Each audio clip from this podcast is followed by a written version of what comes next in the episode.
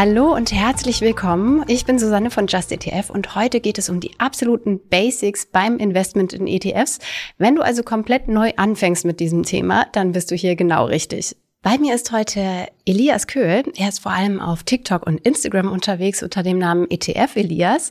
Und dort vermittelt er Tipps und Tricks zum Geldanlegen und Geldsparen. Und damit ist er der perfekte Partner für diese Folge.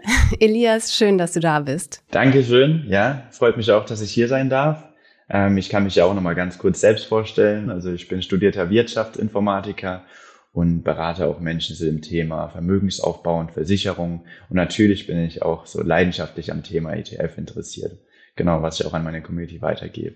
Stichwort Community. Diese Folge ist auch ein bisschen anders, als wir das sonst haben. Wir haben nämlich unsere Communities gefragt, also du deine und wir unsere, dass ihr uns eure Fragen schickt zum Thema Einstieg ins Investment mit ETFs. Und wir haben da auch wirklich viele Fragen von euch bekommen. Vielen Dank dafür. Und diese Fragen werden wir uns jetzt abwechselnd stellen. Elias, fragen wir mal an, was sind eigentlich ETFs überhaupt? Einmal erstmal der Begriff ETF. Was ist ein ETF? Also das heißt der Exchange Traded Fund oder börsengehandelter Indexfonds. Und über so eine ETF kann man einfach relativ einfach und günstig in so einen Index oder einen Markt ähm, investieren. Aber vielleicht sollte man erstmal so klären, was ist überhaupt ein Index? Ähm, ein Index gibt ja immer so die Werteentwicklung eines Marktes beispielsweise, ähm, stellt er dar. Ähm, beispielsweise wie der DAX, der Deutsche Aktienindex. Und wenn man jetzt zum Beispiel in einen ETF investiert, der den DAX abbildet, ähm, also in so einen DAX-ETF, dann investiert man beispielsweise, weil der DAX ja die Top 40 Unternehmen von Deutschland abbildet, in die Top 40 Unternehmen von Deutschland und das halt prozentual gesehen, wie die halt im DAX gelistet sind. Es gibt so bekannte ETFs wie beispielsweise so ein MSCI World, ähm, der dann schon so 1600 Unternehmer bildet. Das heißt, man kann eigentlich über einen ETF ähm, in über 1600 Unternehmen und das sehr kostengünstig investieren. Also plakativ, einfach viele Menschen werfen Geld in einen Topf und das Geld wird dann prozentual in die Unternehmen investiert, die halt in dem Index ähm, gelistet sind. Genau. Das eigentlich so dazu. Ähm, dann war natürlich noch eine Frage, ähm, wie und wo eröffne ich jetzt ein Depot? Das kannst du uns ja auch vielleicht ein bisschen genauer erläutern. Also ein Depot ist im Prinzip wie ein Bankkonto, nur eben für Wertpapiere. Also da lagerst du deine Wertpapiere in Anführungszeichen. Lagern, weil natürlich gibt es das heute nicht mehr physisch. Und wo bekommt man so ein Depot her? Das gibt's bei ganz verschiedenen Brokern. Also da gibt's zum Beispiel auf der einen Seite Neo-Broker, wie zum Beispiel Scalable Capital oder Trade Republic. Und dann bei, auch bei klassischen Banken wie ING oder Consorsbank. Und welchen man sich da jetzt aussucht, das ist tatsächlich einfach eine ganz persönliche Entscheidung. Da gibt es ja verschiedenste Kriterien, nach denen man so einen Broker sich aussuchen kann. Zum Beispiel, welche oder wie viele ETFs dieser Broker eben in seinem Portfolio oder in seinem Angebot hat wie viel die Handelsgebühren kosten und ähnliches. Vielleicht auch so Serviceleistungen wie, hat der eine App zum Investieren oder muss ich das nur über die Webseite machen? Ein Tipp dafür ist, dass ihr auf unserer Webseite schauen könnt, auf justetf.com. Da haben wir nämlich einen Broker-Vergleich, wo ihr die verschiedenen Konditionen der unterschiedlichen Broker miteinander vergleichen könnt und dann eben genau den, der zu euch passt, auswählen könnt. Und wie eröffnet man das dann? Das ist eigentlich wirklich super simpel und geht auch sehr schnell inzwischen. Also es ist nicht mehr lange Papiergraben wie früher. Ähm, du gehst ganz einfach online auf die Seite von den Brokern. Da gibt es ein Formular mit einem Antrag, den du dann eben stellst. Da werden so Sachen abgefragt, wie zum Beispiel deine Adresse oder Berufsgruppe und auch so in welche Risikogruppe du dich selber einstufst. Dann natürlich auch so das Verrechnungskonto oder auf, von welchem Girokonto soll das Geld für Käufe kommen und, äh, und auf welches Konto geht dann eben auch das Geld für Verkäufe. Dann der nächste Step ist, dass du deine Identität bestätigen musst. Also der Broker muss sicher sein, dass es dich tatsächlich gibt und dass du du bist. Und das geht heute inzwischen auch über Video-Ident oder in manchen Fällen auch über Post-Ident. Dann müsstest du zu einer Postfiliale tatsächlich hingehen und deine Identität bestätigen lassen. Und dann, wenn das alles durch ist, du den Antrag abgeschickt hast und die Identität festgestellt worden ist, dann bekommst du deine Login-Daten und dann per Post und kannst direkt einfach loslegen. ja, loslegen. Wie und mit welchem ETF starte ich, ist eine ganz, ganz häufig gestellte Frage. Elias, was würdest du sagen? Es gibt natürlich nicht diesen einen ETF, ähm, der jetzt wirklich das Allheilmittel für alle ist. Das sollte man vielleicht auch so ein bisschen an verschiedener Kriterien ähm, festmachen. Vielleicht mal, hey, wie viel kostet der ETF? Weil Kosten ist ein sehr, sehr wichtiges Thema. Ähm, wie weit streut er auch? Also das heißt, wie viele Unternehmen sind in diesem ETF ähm, vertreten oder gelistet? Was auch noch natürlich ein Kriterien wäre, wäre das Auflagedatum. Das heißt, wie lange gibt es den schon? Wie ist der so in der Vergangenheit gelaufen? Das heißt, auf diese Parameter kann man einfach mal ein bisschen achten. Aber ganz einfach gesagt, man sollte sich einen ETF wählen, der einfach breit gestreut investiert in einen relativ breiten Index, dass man den Weltmarkt relativ gut abbildet. Und da ist zum Beispiel, wie ich vorhin schon mal angesprochen habe, in aller Munde jetzt beispielsweise so ein MSCI World ist so, der ist wirklich der bekannteste, glaube ich, am Markt. Der investiert ja schon in 23 Industrieländer. Da sind circa 1600 Unternehmen vertreten. Das heißt, da hat man schon eine relativ ähm, breite Streuung. Allerdings muss man da sagen, also der investiert zwar in große und mittelgroße Unternehmen, aber nur in Industrieländer. Das heißt, man hat nicht komplett den Markt abgebildet. Man kann da wirklich auch sagen, okay, äh, man will ja auch noch die Schwellenländer, Entwicklungsländer mit reinnehmen und da könnte man dann beispielsweise noch einen anderen ETF mit einem kleineren prozentualen Anteil natürlich hinzunehmen, beispielsweise den Emerging Markets, den auch relativ viele kennen. Und wenn man diese, diesen Mischmasch dann aus den beiden ETFs wählt, da hat man eigentlich schon relativ großen oder den Markt relativ groß abgebildet. Oder es gibt beispielsweise auch einen ETF wie den ACWI, der heißt All Country World Index. Der hat dann sogar beides mit inbegriffen. Das heißt also eigentlich ist es auch so ein bisschen abhängig von den persönlichen Präferenzen. Man kann natürlich nicht sagen, das gibt den ETF. Das sollte man für sich selber vielleicht auch mal rausfinden, so ein paar ETFs vergleichen und dann schauen, okay, der bildet jetzt das ab und mit dem bin ich so breit gestreut und dann vielleicht auch an den Kosten so ein bisschen abwägen. Genau, und dann für sich selbst so ein bisschen äh, das Ganze herausfinden. Genau, wenn wir dann aber über ETFs sprechen, dann kommt ja wahrscheinlich so ein bisschen auch der Name mit ins Spiel. Und da wurde natürlich auch gefragt, ähm, wofür steht eigentlich das ACC USD oder was ist eigentlich iShares Amundi? Ähm, vielleicht kannst du uns das ja so ein bisschen erläutern, Susanne. Ja, sehr gerne. Ich würde noch einen Satz zum, zu der Auswahl sagen. Wir empfehlen auch immer neben Alter, was du ja genannt hast, und ähm, den Kosten auch auf die Größe zu achten. Also wie viel Volumen ist in dem Fonds drin? äh, so als, als Kenngröße 100 Millionen, äh, sagen wir so, aufwärts. Einfach dann sind die wirtschaftlicher und dann ist so die Gefahr nicht so groß, dass die geschlossen werden. Ja, die ETF-Namen. Was, was bedeutet das eigentlich? Es klingt sehr mysteriös und irgendwie manchmal auch sehr lang. Aber das folgt einfach einem Code, dem man ähm, gut entschlüsseln kann. Also es gibt eine Logik mit verschiedensten Abkürzungen. Also ich habe mir als Beispiel rausgesucht einen iShares Core MSCI World USITS ETF USD ACC. So, sehr lang. Fangen wir an mit dem ersten Teil, iShares. Das ist der Anbietername. Also ganz am Anfang steht immer der Name von dem Anbieter, der den ETF ausgibt. Das ist zum Beispiel eben in dem Fall iShares, gehört zu BlackRock, kennt ihr sicherlich auch, der Vermögensverwalter.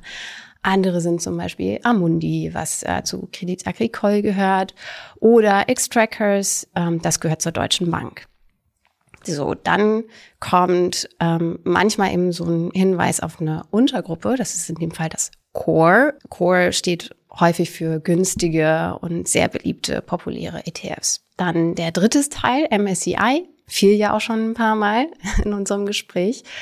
Das ist dann wiederum der Name des Indexanbieters. Und dann der andere Teil, World, MSCI World, das ist in dem Fall zum Beispiel eben der Hinweis auf eine bestimmte Region.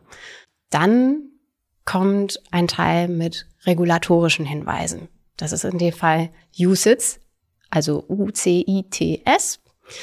Ähm, das sind die Regeln, an die sich Fonds in der EU halten müssen. ETF ist auch so ein regulatorischer Hinweis, der eben darauf hinweist, dass das eben eine bestimmte spezifische Art von Fonds ist, eben ein ETF.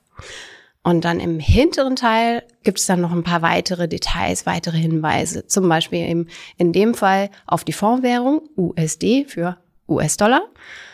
Oder ob das jetzt eben ein Thesaurierer ist oder ein, äh, ein Ausschütter, also Thesaurierend heißt auf Englisch accumulating und deswegen ACC. Manchmal steht auch nur C. Und ausschüttende ETFs würdet ihr erkennen an D, DIST oder DIS. Steht für Distributing. Gibt auch noch weitere Angaben manchmal so am Schluss. Ähm, das geht mir aber ein bisschen zu sehr ins Detail, weil das wirklich sehr viele unterschiedliche Sachen sein können. Das könnt ihr auch auf unserer Seite nachlesen. Wir haben einen Artikel dazu, wie man diese ganzen äh, Angaben entschlüsselt. Aber das waren jetzt so die ganz gängigen. Eine sehr, sehr häufige Frage ist auch, äh, wie viel sollte ich eigentlich investieren? Und da kam so die Nachfrage, reichen zum Beispiel 50 Euro als Sparplan? Ja, das stimmt. Das ist ja wirklich eine sehr häufig gestellte Frage. Ähm, also pauschal natürlich sehr schwer zu beantworten. Es gibt nicht die optimale Summe. Man sollte es auch immer so ein bisschen von seinen persönlichen Präferenzen abhängig machen. Das heißt, ähm, was möchte ich damit erreichen? Was sind meine Ziele überhaupt mit dem Investieren? Und natürlich, ich bin immer ein Fan davon, dass man am besten erstmal anfängt. Das heißt, auch wenn man jetzt beispielsweise mit 50 Euro startet, was 50 Euro ist eigentlich auch schon eine gute Zahlung, die man monatlich tätigt, wenn man mit 50 Euro startet, äh, finde ich schon mal sehr gut, dass man überhaupt erstmal ins Starten kommt. Allerdings, wenn man jetzt sagt, man investiert beispielsweise nur 25 bis 100 Euro in dem Rahmen so, dann finde ich es auch sehr wichtig oder generell finde ich es sehr wichtig, dass man auch ein finanzielles Polster hat. Das heißt, ähm, dass man sich so einen Notgroschen auf jeden Fall, bevor man mit dem Investieren anfängt, nebenbei aufbaut. Da gibt es so eine Faustformel, man sollte einfach immer so zwei bis drei netto Monatsgehälter auf der Seite haben, einfach nur, ähm, wenn unerwartete Kosten auftreten, weil man investiert ja, das Geld arbeitet ähm, man bekommt Zinsen auf das Geld. Und wenn man jetzt ähm, sozusagen in finanzieller Notlage ist und keinen Notgroschen hat und dann auf das investierte Geld zurückgreifen müsste, dann würde das ja stark auch die, das Portfolio beeinflussen und natürlich auch die Rendite, die man macht und so weiter. Am besten, man startet auf jeden Fall erstmal. Da kann man wirklich dann auch mit weniger Geld starten, mit 25, 50 Euro im Monat, dass man einfach mal ein Gefühl dafür kriegt, wie ist denn das, wenn ich monatlich Geld investiere? Wichtig ist aber, dass man ein finanzielles Polster hat. Und dann war jetzt natürlich auch noch eine große Frage, geht auch ein Einmalbetrag als Start und ähm, kann man darauf dann natürlich hin noch einen Sparplan einrichten? Ja, also klar, auf jeden Fall, so wie du es im Prinzip auch schon erklärt hast. Das ist gut, erstmal überhaupt anzufangen. Und wenn man einen bestimmten Geldbetrag hat, den man ähm, kurz- und mittelfristig nicht braucht, also das Thema ja, Notgroschen oder Rücklage hast du ja schon angesprochen, dann lohnt es sich sicherlich ähm, direkt anzufangen mit einer Einmalanlage und dann eben so einen Sparplan noch draufzusetzen. Jetzt kann man natürlich sagen, so ja, Einmalanlage, was ist, wenn ich zu einem schlechten Zeitpunkt einsteige? Aber tatsächlich, wenn du lang genug investiert bist, dann gleicht sich das einfach über die Zeit aus. Also selbst wenn man wirklich zu einem schlechten Zeitpunkt einsteigt, wie 2021, Anfang äh, oder äh, ja, Anfang 2022 vielleicht noch. Und dann kommt eben so ein relativ schlechtes Jahr. Wenn man eben wirklich lang genug drin ist, dann gleicht sich, gleicht sich das über die Zeit aus. Also wir haben mal so berechnet, im Durchschnitt, wenn man jetzt in den MSCI World investiert, über einen Zeitraum von 25 Jahren macht man im Schnitt rund 9 Prozent Rendite pro Jahr, egal wann man einsteigt. Äh, das Ganze natürlich vor Steuern, Gebühren und Inflation. Aber daran sieht man eben, es kommt auf das langfristige Investment an und nicht so sehr auf den Startzeitpunkt. Aber dabei muss man natürlich sehen, in einzelnen Jahren kann es natürlich deutlich nach unten gehen oder auch deutlich nach oben gehen. Also es können auch mal mehr als diese neun Prozent Rendite sein. Das ist wirklich nur über einen längeren Zeitraum gesehen. Der Vorteil von einem Sparplan ist natürlich das, was du auch eben schon gesagt hast. Man kann eben kontinuierlich investieren. Man profitiert vom Zinseszinseffekt und vor allen Dingen, man muss sich nicht drum kümmern. Also ich finde das ja sehr, sehr praktisch einfach, dass man das nicht, sich nicht dauernd überlegen muss. Und das sehe ich auch den Vorteil generell beim Kauf von ETFs.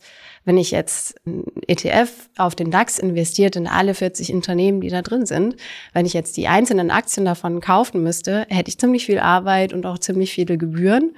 Und ähm, das ist einfach mit dem ETF super praktisch. Dann, dann muss ich das eben nicht selber machen, sondern ich kaufe nur einmal diesen ETF.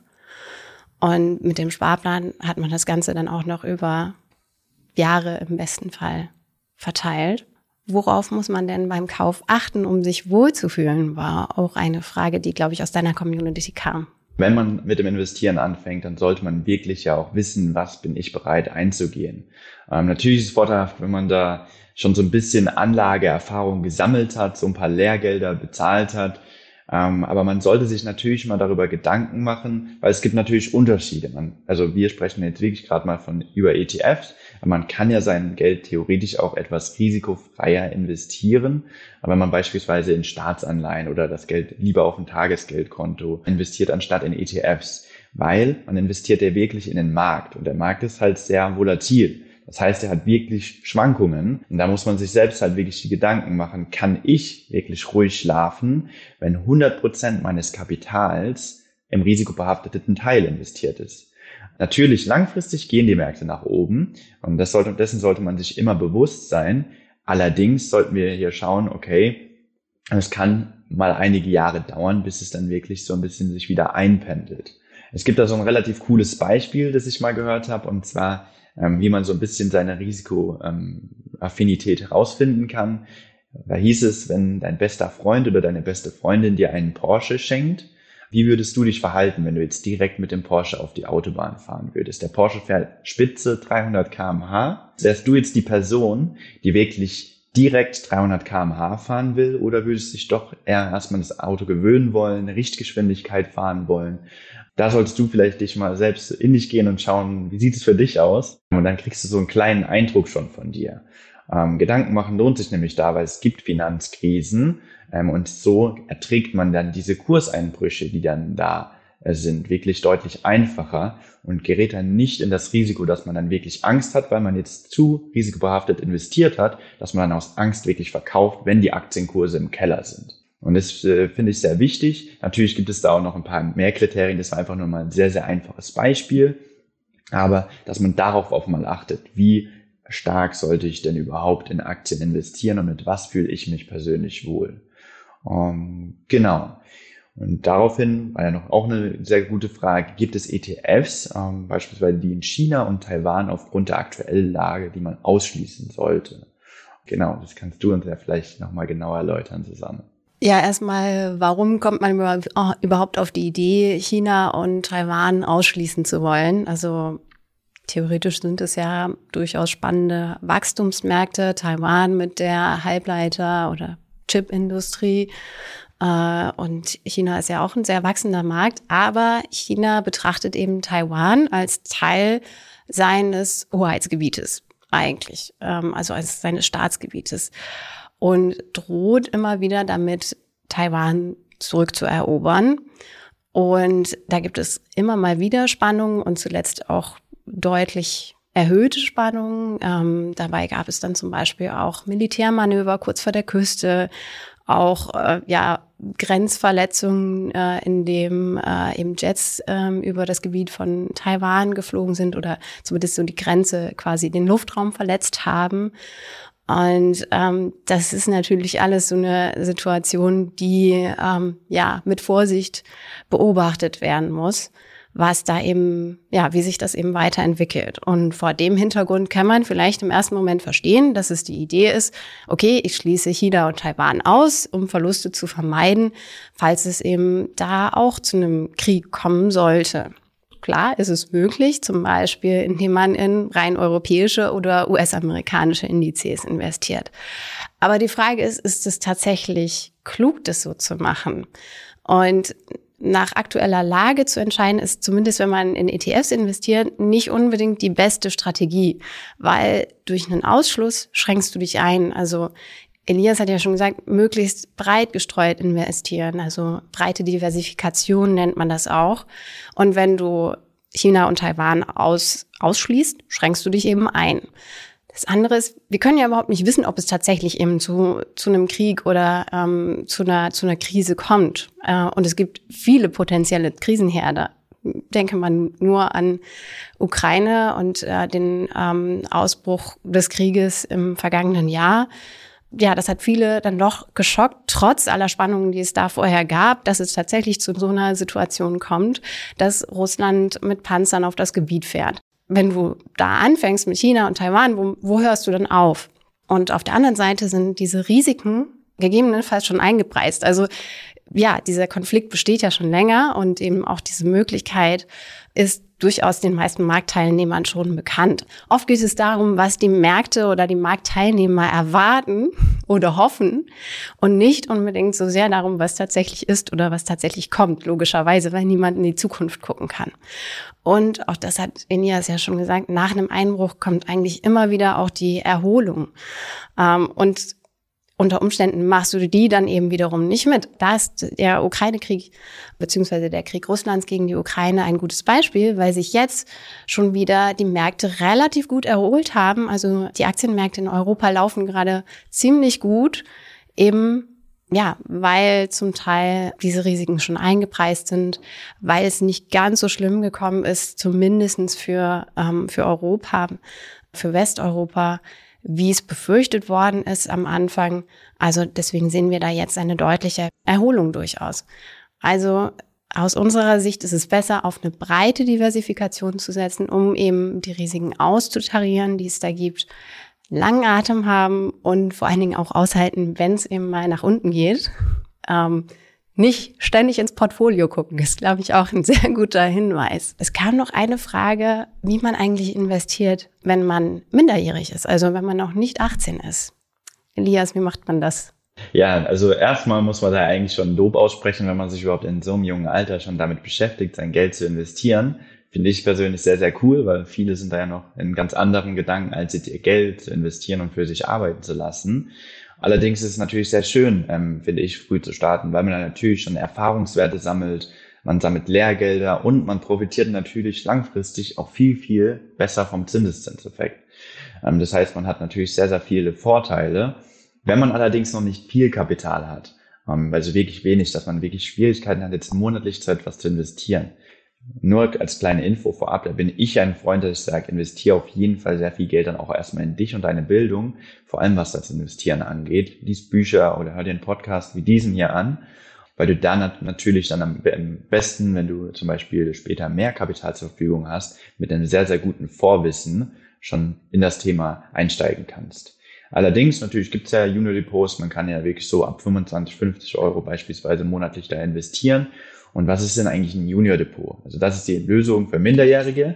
Ähm, das ist eigentlich ein Wertpapierdepot, das beispielsweise die Eltern oder der eigentlich der Erziehungsberechtigte im Namen der Kinder oder Enkelkinder für das Kind eröffnen kann.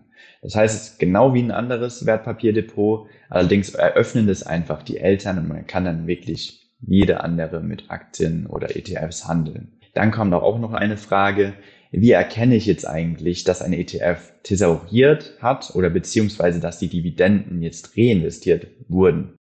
Weil wir bis jetzt das Thema Thesaurieren, Ausschütten noch nicht so richtig erklärt haben, was das ist.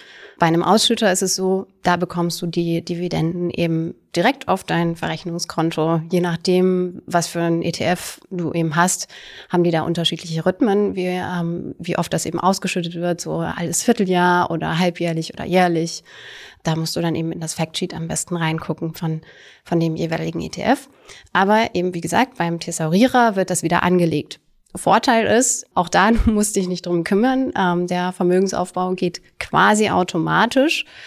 Und auch die Reinvestition kostet dich keine Gebühren. Also normalerweise, wenn du neue Anteile zum Beispiel kaufst, dann äh, musst du ja Handelsgebühren oft zahlen. Und in dem Fall kostet dich das eben nichts, wenn der ETF-Anbieter das nachkauft. Du hast dann dadurch nicht mehr ETF-Anteile, sondern der Wert deines Portfolios steigt. Und das ist es auch, ist eigentlich auch das Einzige, was du in dem Moment sehen kannst. Also du kannst es quasi, du bekommst keine Nachricht oder so, jetzt haben wir x neue Anteile gekauft, sondern du siehst es eben nur über die Wertentwicklung deines Portfolios. Oder man sieht es auch zum Teil in den Jahresberichten der Fonds. Da ist es aber sehr versteckt. Wir haben es mal bei einem Fonds rausgesucht und haben es auf Seite 81 gefunden. Also es ist jetzt nicht übermäßig nutzerfreundlich, muss ich zugeben. Wir haben ja jetzt schon ganz oft darüber gesprochen, dass man einen langen Atem halten soll und langfristig investieren soll. Elias, was würdest du sagen, wie lange sollte man mindestens investieren? Was würdest du darauf antworten? Weil man sollte mindestens mal so zehn Jahre investieren, idealerweise wirklich mal 15 Jahre.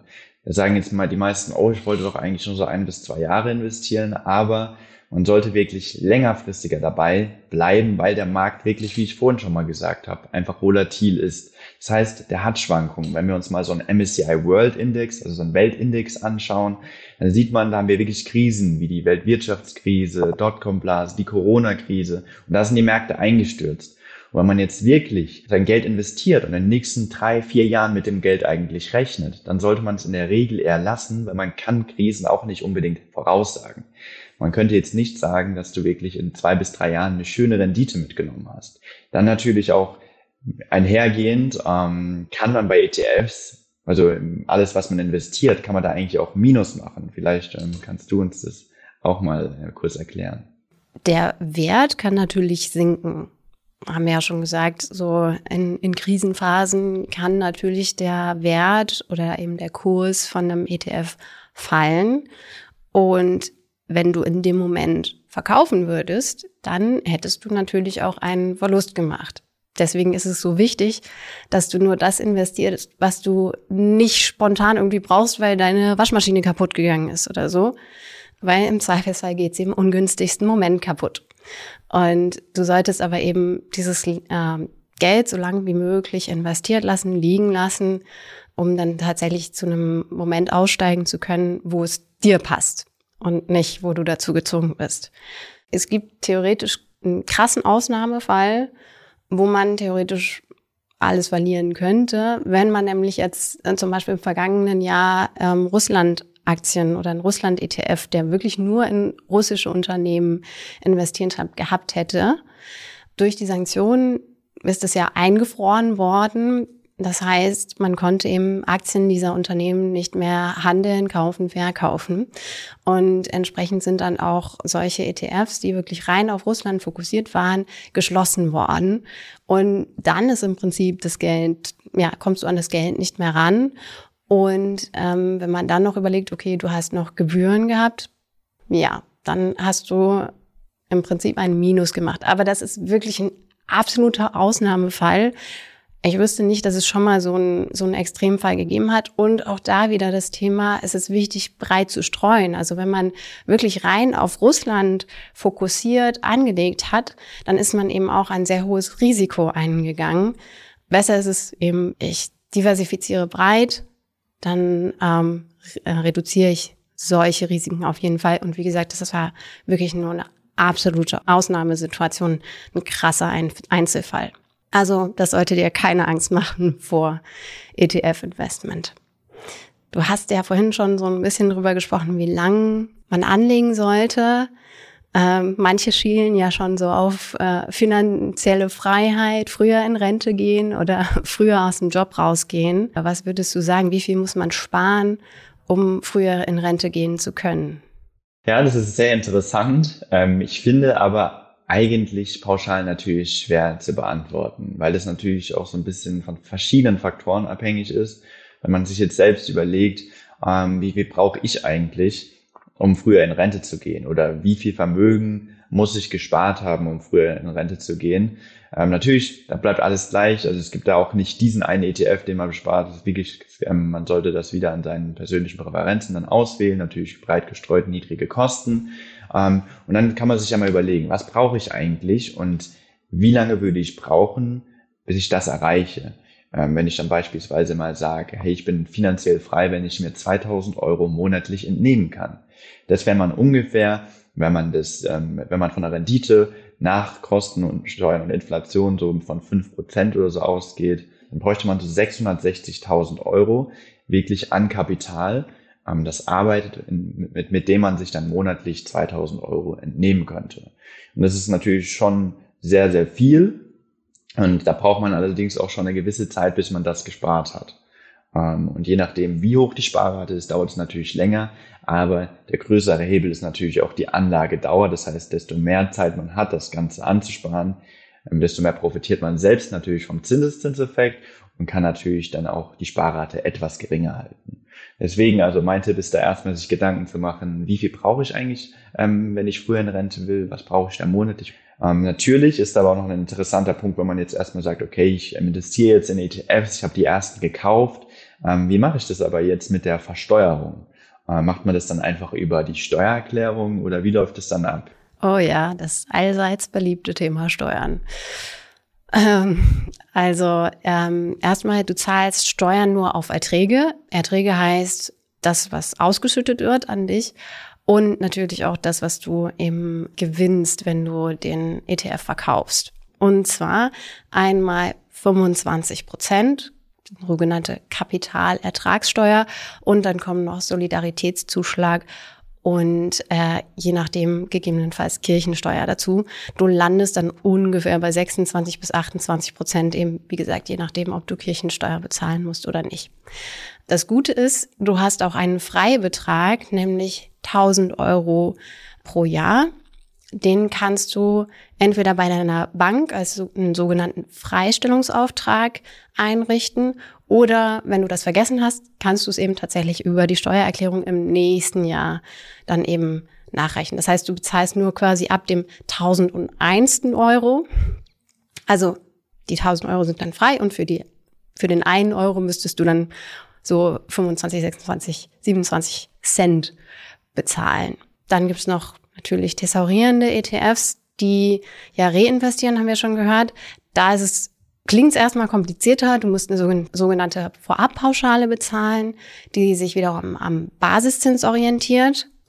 Aber das Gute ist, das Ganze erledigt deine Depotbank für dich. Das heißt, du musst dich nicht darum kümmern, wie viel an das Finanzamt geht und du musst dich auch nicht mal darum kümmern, dass es ans Finanzamt geht, sondern wie gesagt, das macht deine Depotbank für dich. Das ist relativ unkompliziert. Nur eben, wenn du den Freistellungsauftrag für die 1000 Euro nicht eingerichtet hast, dann musst du es dir eben über die Steuererklärung sozusagen wieder zurückholen, weil es die Depotbank eben abführt. Und ähm, da ist es auch unter Umständen ganz praktisch, wenn du eben auch sagst, okay, ich versuche diesen Steuerfreibetrag immer möglichst auszuschöpfen, also möglichst an diese 1000 Euro jedes Jahr heranzukommen, um eben da ja ein bisschen mehr noch aus deinem Geld rauszuholen. Es gibt natürlich auch noch mal kompliziertere Fälle, wenn du zum Beispiel ausländische Dividenden-ETFs hast oder Krypto oder Gold.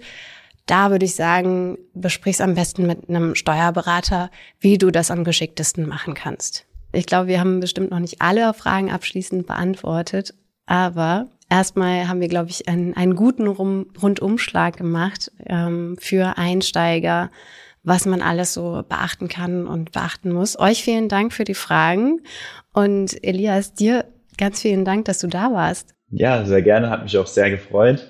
Es hat Spaß gemacht, auch die Fragen zu beantworten. Danke auch nochmal für die ganzen Fragen. Und dir vielen Dank fürs Zuhören. Wenn dir der Podcast gefallen hat, dann lass uns doch ein Abo da. Und wir freuen uns natürlich auch über eine gute Bewertung auf Spotify, Apple Podcast oder in der Podcast-App deiner Wahl. Vielen Dank an Anja für die Redaktion und Johannes für die Post. Du hörst Just ETF, den Podcast mit mir, Susanne. Dir viel Erfolg beim Anlegen und bis zum nächsten Mal.